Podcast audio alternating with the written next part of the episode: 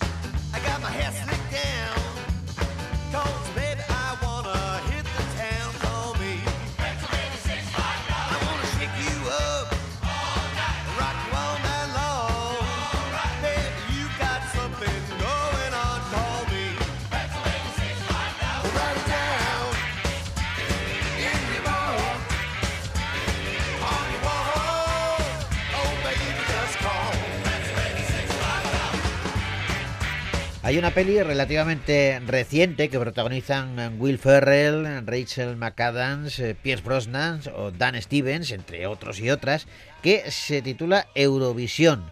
Eh, claro, tú dices, ¿esto de qué va? Pues mira, es muy sencillo, es una comedia sobre unos tipos que se quieren presentar a Eurovisión. Son dos cantantes de una pequeña ciudad, eh, quieren ser estrellas del pop y, y bueno, pues se apuntan a Eurovisión y dicen, ellos están convencidos de que han nacido para triunfar. Mm. Y en la peli les pasan calamidades de todo tipo, pero llegan a Eurovisión. Y hay una secuencia muy chula en donde eh, cantan eh, una canción, un tema de su banda sonora que nos va a recordar mucho a Eurovisión y que además lo interpretan diferentes artistas que han participado realmente en el Festival de la Canción Europea, Conchita Burch, eh, Jamala, Nita, en fin, un montón de gente eh, en un tema que hoy hemos elegido para dar inicio a nuestro programa. Oh, you're going to love this. Come, come. What's going on? Oh, this is a song along. A song along? Have you been to a song along? No. Oh, baby, come with me. Come to a song along. Yo, yes. Come true.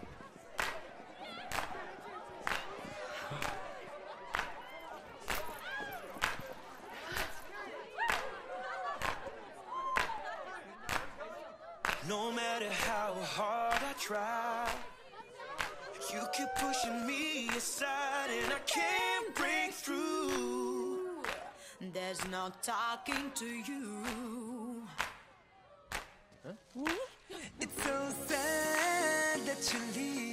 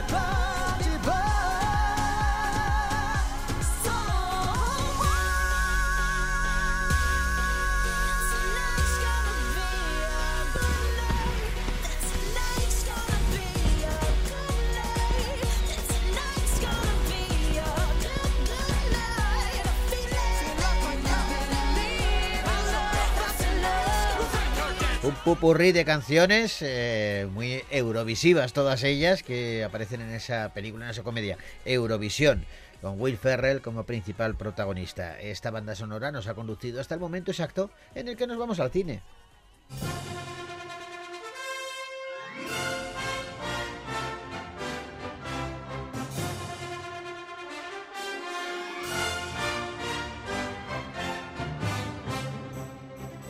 Repasando la cartelera gastistarra, nos encontramos con un documental que tiene mucho interés. Se titula No, no quiero.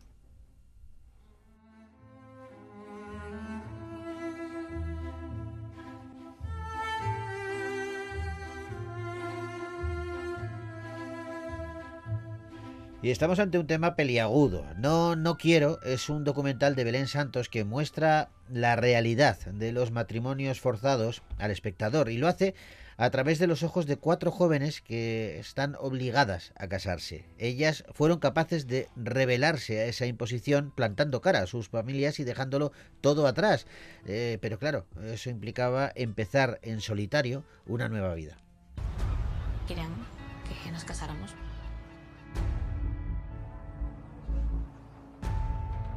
Yo recuerdo estar en el coche de policía, que mi hermana y yo nos apretábamos la mano muy fuerte de dónde estábamos yendo.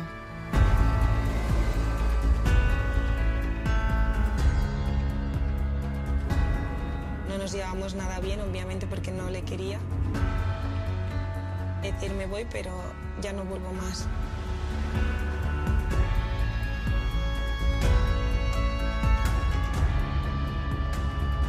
Tenemos un caso nuevo. Es un desafío, ¿no? Pero esto es solo lo que nos llega a nosotros, ¿eh? Belén Santos es la directora y guionista de No, no quiero, este documental que, como decíamos, aborda un tema complejo. Y es el segundo largometraje de Belén Santos después de Los dioses de verdad tienen huesos y se ha rodado en diferentes localidades catalanas como Barcelona o Sants. Ella quería, eh, fundamentalmente, el principal objetivo era dar visibilidad a, a este asunto de los matrimonios forzados, algo que lo vemos como muy lejano y casi imposible, pero que existe. Cuando se producen estas situaciones, eh, claro, o puedes aceptar o no. Si no aceptas, las consecuencias son muy grandes, porque eso significa enfrentarte a tu familia y muchas veces, por no decir en la mayoría de los casos, tienes que abandonarla, ¿no? Y tengamos en cuenta que, claro, que esto le pasa a chicas, a mujeres muy jóvenes, algunas incluso menores de edad.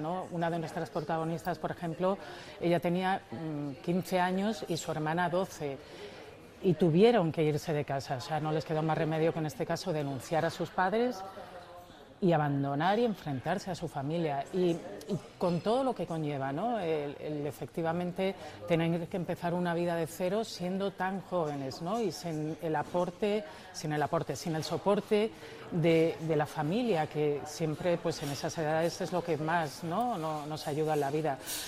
Entonces, bueno, es una realidad que por desgracia es muy poco conocida, a mí también me sorprendió, ¿no? El, eh, el que hay tantísimos casos que la mayoría mm, permanecen ocultos porque se vive mucho la intimidad de las familias, ¿no? Y a menos que eh, estas mujeres o chicas quieran rebelarse, pues no, no lo conocemos, ¿no?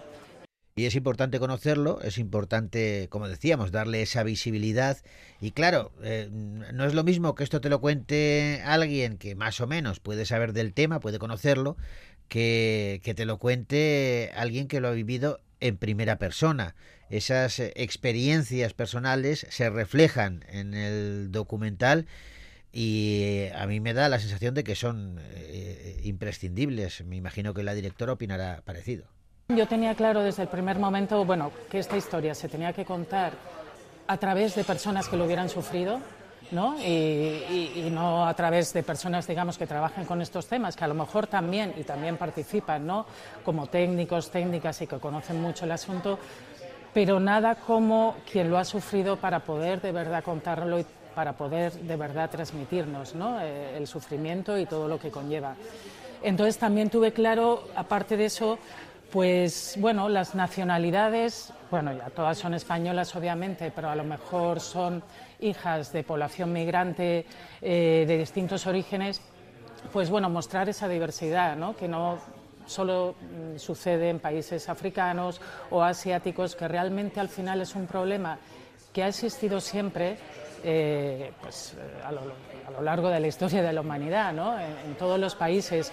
Y sencillamente, bueno, pues unos avanzan mm, en este sentido un poco más rápido que otros, pero ya digo que no es ni una cuestión ni de religión, porque ninguna religión eh, obliga a nadie a casarse, ni es una cuestión, yo diría, cultural, sino más bien tradicional, ¿no? Y tradiciones, bueno, que vulneran derechos y que, bueno, pues hay que eliminar, por supuesto. Estamos hablando de un documental, una pieza muy interesante que se presentó con notable éxito en la última edición de la Seminci de Valladolid, el Festival de Cine, y que recibió pues, muchos elogios y aplausos tanto por parte de la crítica como del público. Ahora llega aquí a Gasteiz, eh, no, no quiero, una peli que podéis ver ya en las pantallas de Victoria Gasteiz.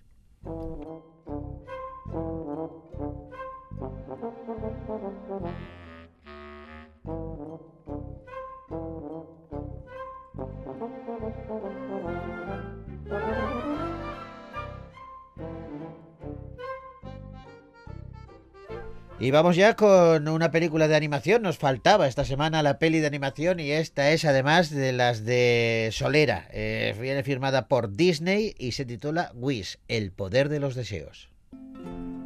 La verdad nos da la libertad, porque si es así me pesa tanto. Si lo que vi pudiera enseñar, les mostraría las mentiras y tal vez habría un cambio. Si hablo ordenan que me siente, pero no puedo porque ya estoy corriendo. El reino así es. Ana Guerra interpreta uno de los temas de esta película, Wish, el poder de los deseos, que nos cuenta la historia de, de Asa. Asa es una ingeniosa adolescente que siempre está preocupada por su familia y sus amigos. En un momento de decaimiento, Asa pide un deseo a las estrellas y éstas responden con, con una pequeña bola de energía ilimitada llamada Star. Ahora, con la ayuda de su mágica nueva amiga, ambas deberán pelear por defender su comunidad de una terrible amenaza. Tres, dos, uno. ¡Asa! ¡Estoy aquí! ¡Estoy aquí! ¡Ah! Un segundo, que recupero el aliento.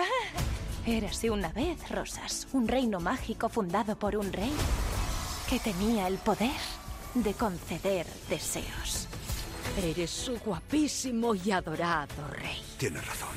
Soy un rey muy guapo. ¡Qué nervios! Creo que voy a explotar. Mi mejor amiga, la aprendiz del rey. Se me cae la boca, creo que se me cae. Asa, acompáñame. Los deseos de rosas. ¡Hala! La gente me da sus deseos y yo concedo los que sé que son buenos para rosas. ¿Algunos no se concederán nunca? Digamos que la mayoría. Merecen más que... Yo decido que se merece cada uno. Y por eso busco en las estrellas. Deseo una luz que señale mi lugar. Chris Buck y Fou Vera Sunthorn son eh, quienes dirigen esta peli, eh, Wish, El poder de los deseos, lo último de Disney, que bueno, podría sacarle del año complicado que ha tenido la, la compañía en cuanto a taquilla, que parece que no ha cuajado del todo nada. Esta dicen que recurriendo, bueno, pues a al espíritu de las, los cuentos de Disney clásicos, Mm. eh, vuelven a, a retomar esa filosofía y nos presentan unos personajes eh, que, capta, que tienen que pueden empatizar con el espectador. El equipo artístico de la película, que por cierto ya acaba el centenario de Disney, Sí. bueno, ¿no? Eh, esta sería un poco la película que culmina. Sí, la bueno, que cierra o el- de- el sí, ciclo. no sé si quedarán unos meses más, pero bueno. Bueno, total, que el equipo artístico de la película eh, se tenía que inspirar eh, en España cuando ha, ha diseñado los interiores de, de esa película, porque ¿dónde se encuentra este nuevo reino de Disney? Sabes que decían que era Rosas, ¿no? Pues es una isla fantástica que está situada en el extremo sur de la península ibérica. Claro, entonces la inspiración cuál ha sido? La de la época medieval de la península ibérica, pero sobre todo los vestigios, sobre todo muy importantes, musulmanes y mudéjar de, de la arquitectura del sur de, España y se han inspirado en grandes monumentos como el Alcázar o la Torre del Oro de Sevilla, la Mezquita de Córdoba o la Alhambra de Granada. Nos vamos a dar cuenta en cuanto veamos la película. Buena inspiración. Guis, El poder de los deseos, una peli que podéis ver ya en los cines de Victoria Gasteiz.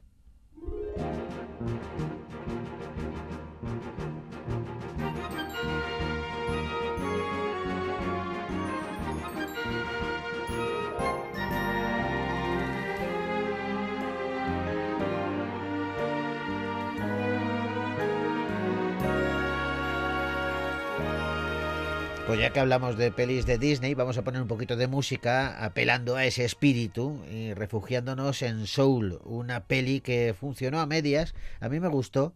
Eh, el soul y el jazz eran eh, la música que sonaba y nosotros nos quedamos eh, con este tema eh, que pertenece a John Batiste y Celeste.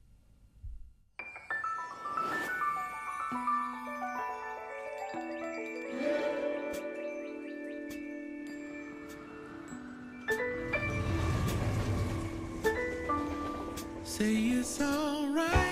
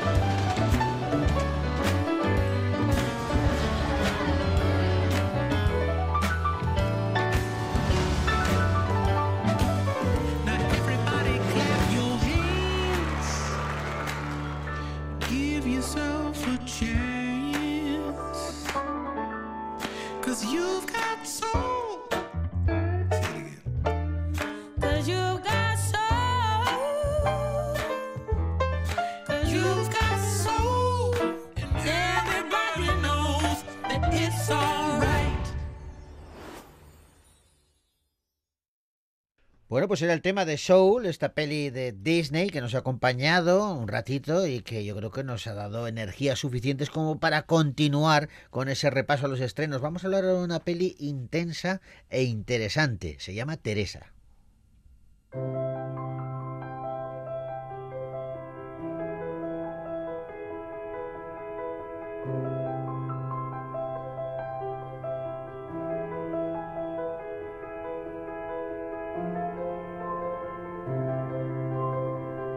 Y estamos ante la adaptación de la obra de teatro La lengua en pedazos de Juan Mayorga, que tiene como eje central el enfrentamiento dialéctico que tuvieron la mítica y la conservadora figura del inquisidor con Santa Teresa de Jesús. En la película Teresa espera paciente la llegada del inquisidor para ser juzgada y de su visita y de sus palabras va a depender pues, su futuro, su libertad, la cárcel o incluso la hoguera. Decidme, ¿quién sois? Teresa. Si es que sabéis quién sois.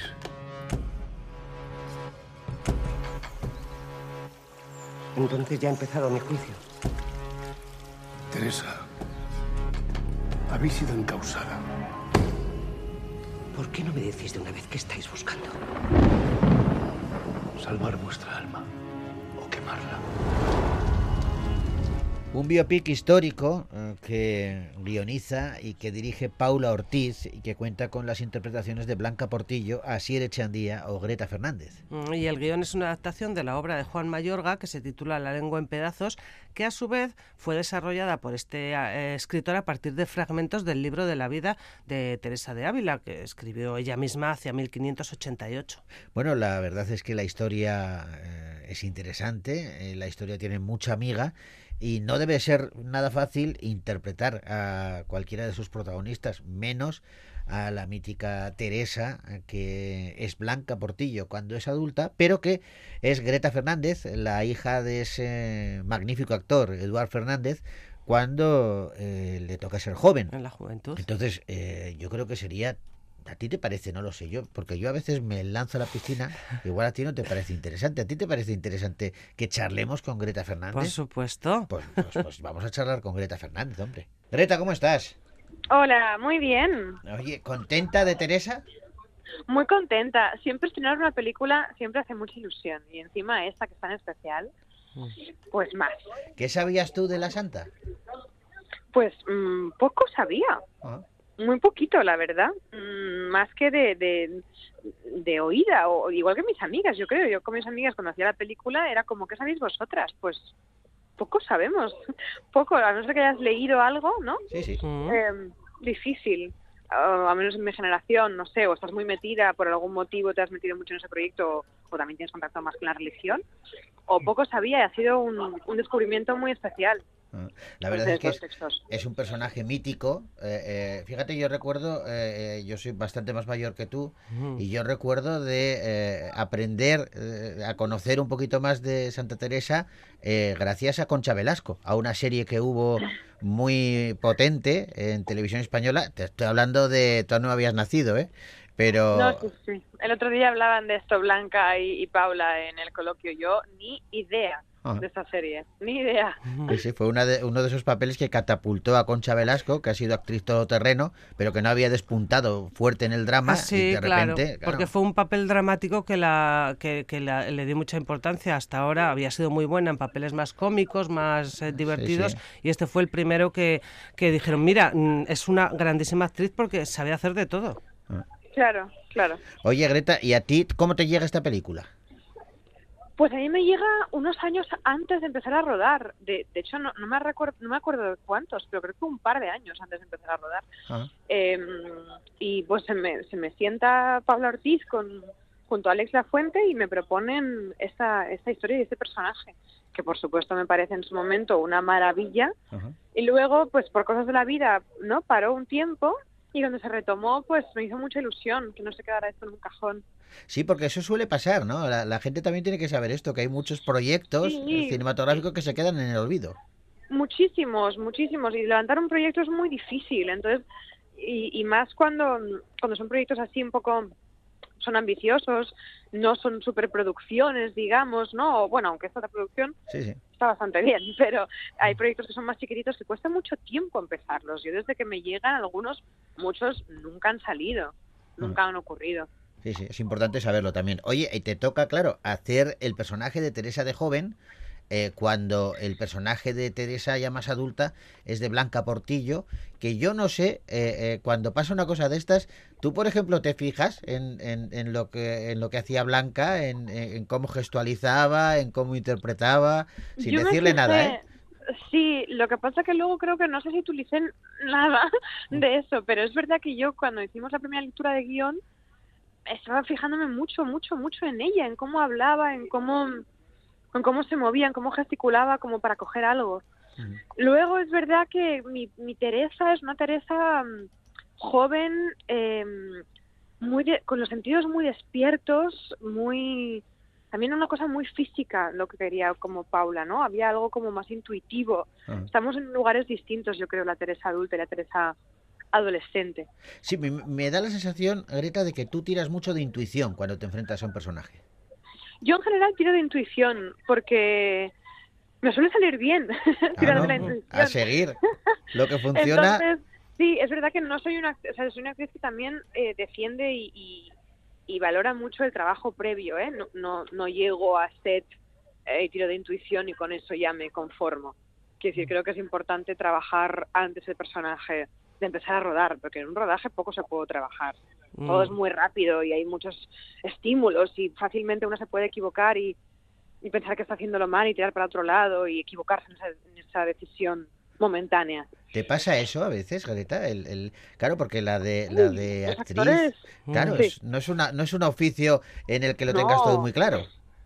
Los actores so- somos inseguros de, mm, de nacimiento, yo creo. Creo que unos más y unos menos, pero tendemos a ser muy inseguros y muy egocéntricos y muy sensibles. Entonces esas tres cosas juntas a veces puede ser un poco peligroso. Entonces, pues uno tiene que cubrirse mucho y, y, y, y sobre todo, pues, pues eso, saber que tampoco somos lo más importante. Que en un, en un set lo importante es que la película, ¿no? Porque Tenemos que estar bien para que la película esté bien, por supuesto. Mm. Pero no pasa nada si uno no está excelente Mm. en una secuencia. Claro que sí.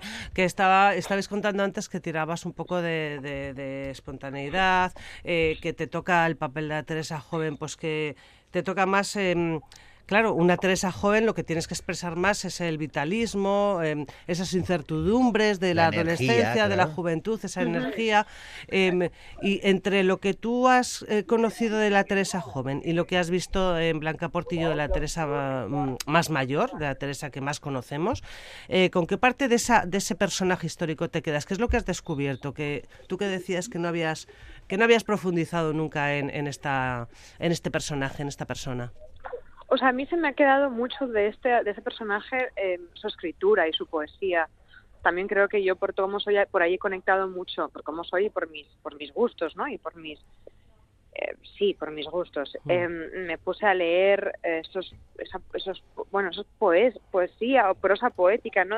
Sí. que tiene y, y por ahí conecté mucho con ella. Y luego la película, el texto de la película, el guion de la película, ¿no? Es texto de Juan Mayor, que ha trabajado con Pablo Ortiz, es, es, es un sueño. Entonces, y como Blanca lo dice, a mí me emociona profundamente. Eh, hay frases de la película, ¿no? Incluso que son como para apuntárselas. Por ejemplo, ay, a ver si la digo bien, porque antes intentaba decirla, pero no sé cómo sé, sin embargo no puedo dejar de saberlo. Una frase como que era así, ¿no? Que me parece maravillosa. Sí, Es sí. como para a, a mí, pensarla la- a mí sabes lo que me pasa, Greta, que cuando ese- esas frases que dejan tanto pozo, que tienen tanta tanta enjundia, eh, me parece que tiene muchísimo mérito que una persona, un actor, una actriz, sea capaz de decirla de forma creíble. natural. Completamente, com- y ahí se lleva el mérito Blanca, o sea, todo, porque yo, te- yo tengo muy poquito, yo digo muy, yo hablo poco, Sí. o sea, yo estoy callada. Es cierto que es más Y- gestual tu papel, ¿eh? sí, eh, tengo, tenía nada, algún poema, algún poema como dicho las tres expresas a la vez, ¿no? Sí. Como más en coro, tal, y, y me pareció como muy difícil, muy difícil. Además, solo decir uno, ¿no? Una cosa es que estés ya trabajando el personaje y, y lleves ya el personaje ahí bien, bien cultivado, que tenga, que con el, con el, con el habla, digo, Sí, ¿no? sí, Con- sí, sí. Pero yo que solo era una, me sonaba tan de mentira, tan...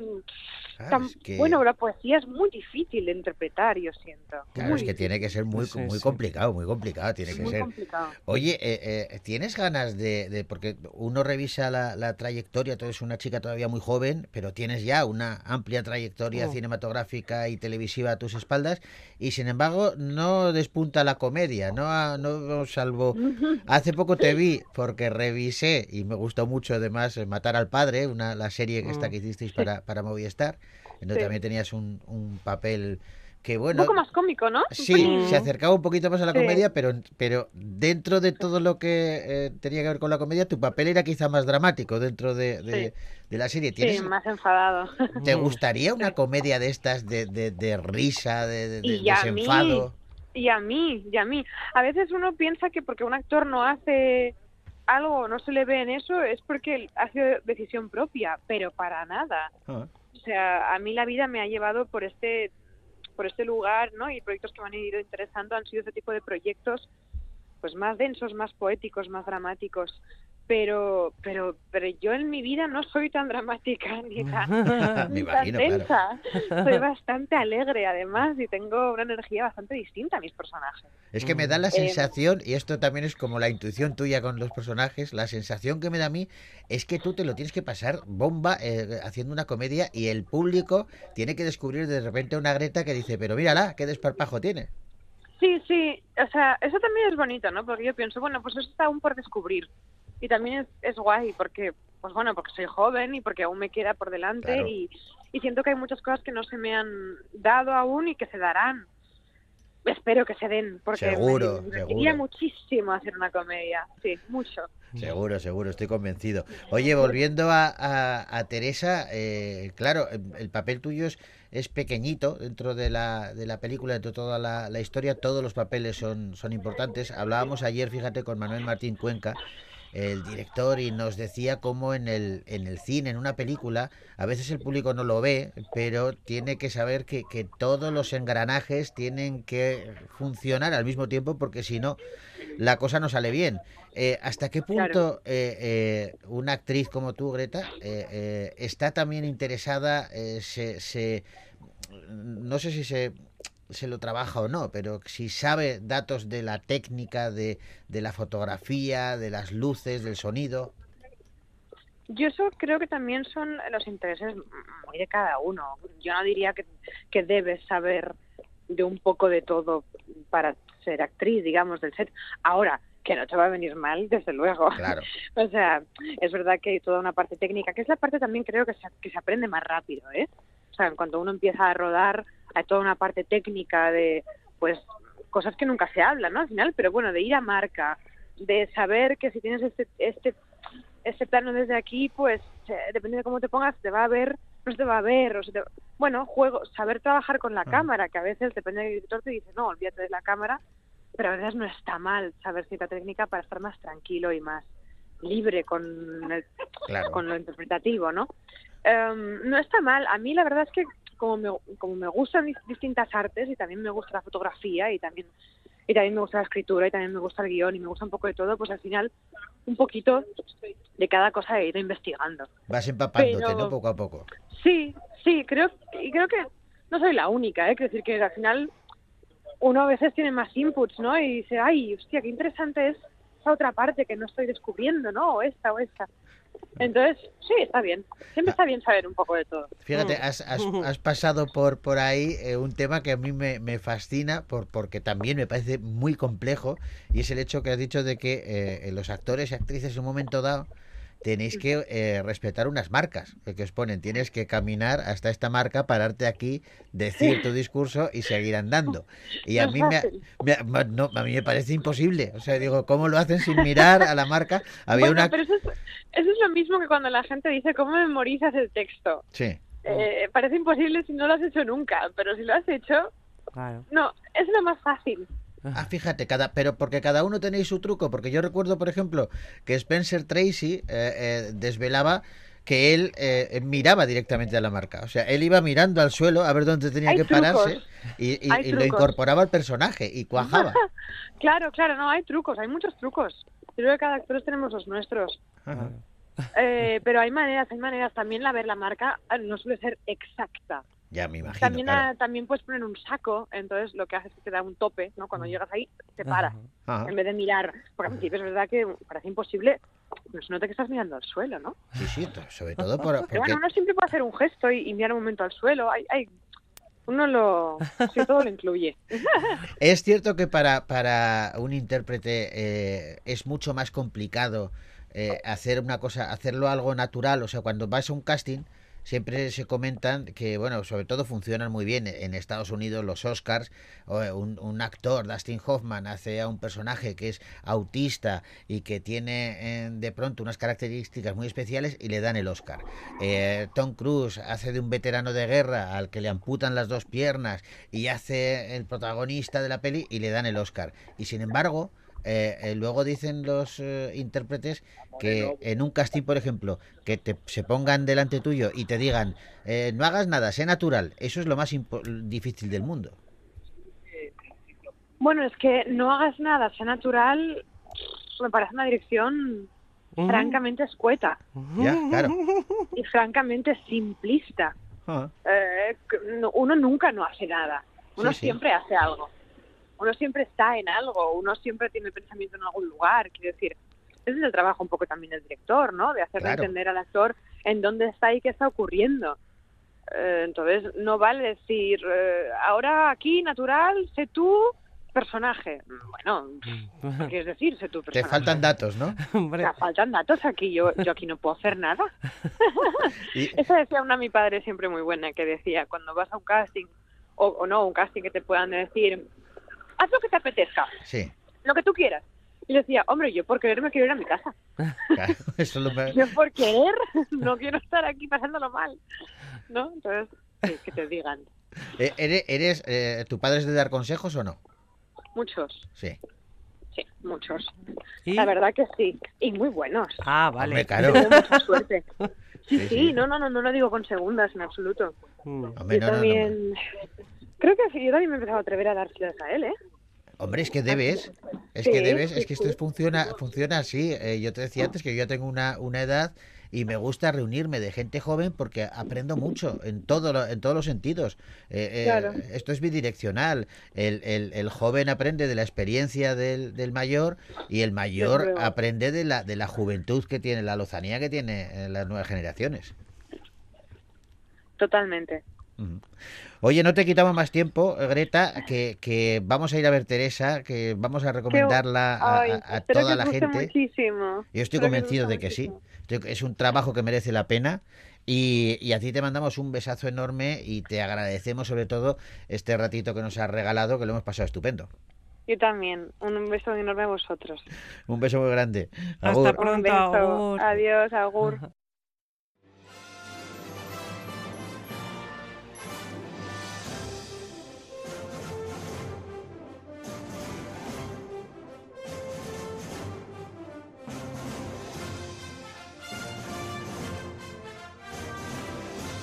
Y continuamos repasando eh, la cartelera Gastistarra y nos encontramos con que eh, llega la tercera entrega. Si con el 20 aniversario del estreno del Señor de los Anillos eh, decidieron recuperar la saga, semanalmente han ido brindándonos una nueva entrega y por fin llega El Señor de los Anillos, El Retorno del Rey.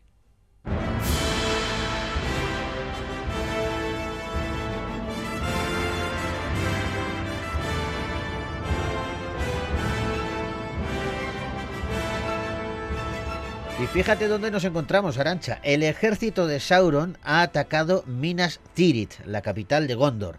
Una poderosa amenaza pone en peligro la paz del reino, antaño poderoso y que ahora necesita más que nunca a su rey. Ante esta situación límite, Aragorn se presenta como una figura clave para llevar al reino a la victoria, pero ¿será capaz de cumplir con su destino? Mientras tanto, Gandalf va a intentar contener a las fuerzas destructoras de Gondor y Theoden y pedirá a los guerreros de Ronan que se unan al combate. Sin embargo, a pesar de su valor y su lealtad, bueno, pues parece que las fuerzas de los hombres no van a ser suficientes para derrotar a las inconmensurables legiones de enemigos que se ciernen sobre el reino. Cada victoria vendrá acompañada de grandes sacrificios y a pesar de las pérdidas, la comunidad continuará su batalla por sobrevivir hasta el final. El ojo del enemigo avanza. Ha llegado el final.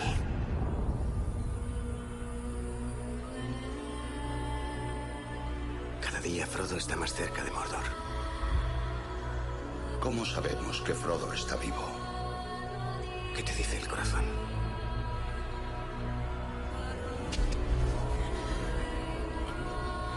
¡Vengamos!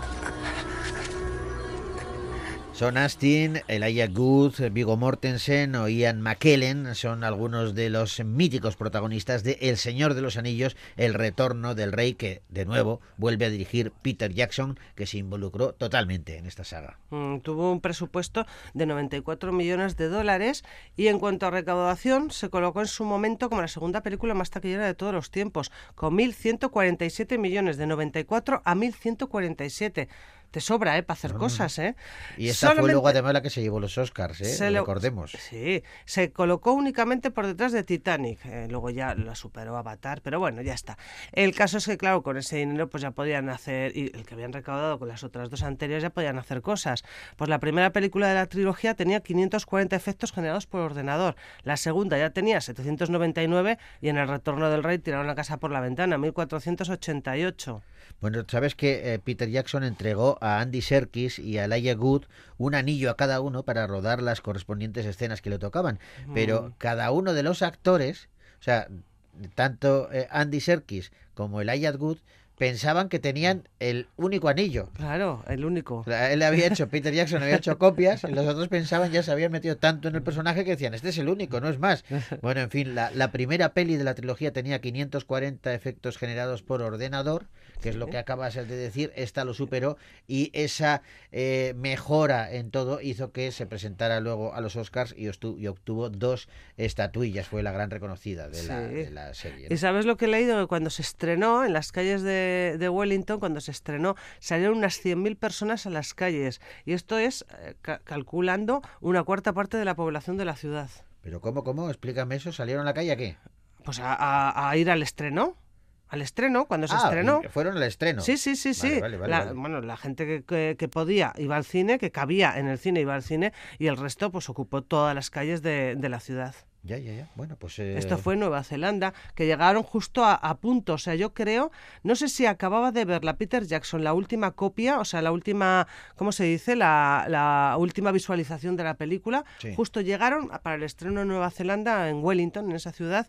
eh, justo, vamos, que les pilló por los pelos un poco más y la llevan sin terminar la película. Bueno, pues mira, llegaron, llegaron a tiempo y, y decía irónicamente lo de los Oscars antes por el hecho de que todo el mundo pensaba que al llegar a la tercera eh, entrega, eh, claro, las otras dos se habían ido de vacío de los Oscars, Mm. esta tenía un montón de nominaciones otra vez y decían, ahora sí, ahora van a darle de alguna manera eh, un poco la, la recompensa y van a premiar a toda la trilogía. Bueno, pues esta película solamente se llevó dos Oscars, el Oscar a los mejores efectos visuales y el Oscar a la mejor edición de sonido, encima Oscars en lo que denominan injustamente categorías menores, con lo cual, bueno, pues no, no se premio.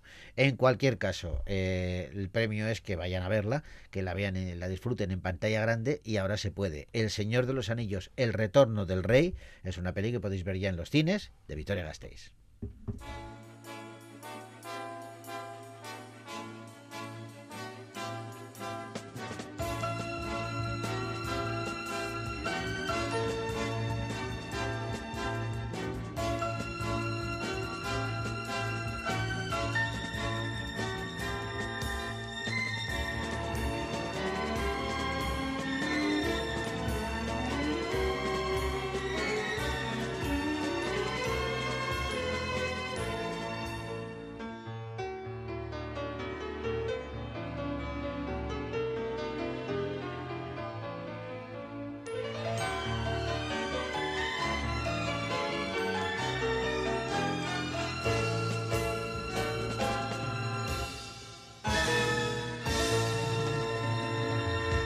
Y vamos acabando después de tantas películas y tan buenas, no, hay pocas que, nos debamos perder esta semana.